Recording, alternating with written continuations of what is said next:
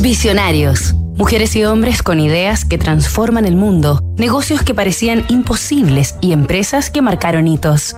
El poder de la web radica en su universalidad, en el acceso posible para todas las personas, independientemente de su nivel de habilidades. Tim Berners-Lee, la revolución web.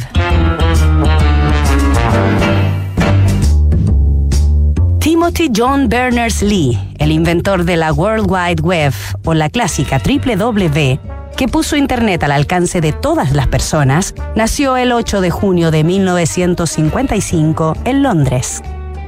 Su padre y su madre, toda una inspiración para Tim, fueron científicos y matemáticos que entre diversos aportes tecnológicos trabajaron en el equipo que desarrolló el Ferranti Mark I, el primer computador de la historia creado para la venta a todo público, fabricado en la ciudad de Manchester. El pasatiempo favorito de Berners-Lee en la infancia fueron los trenes eléctricos, una primera ventana a la tecnología, pero su puerta de entrada definitiva a dicho mundo fue una computadora que él mismo construyó utilizando chatarra electrónica cuando era aún un niño.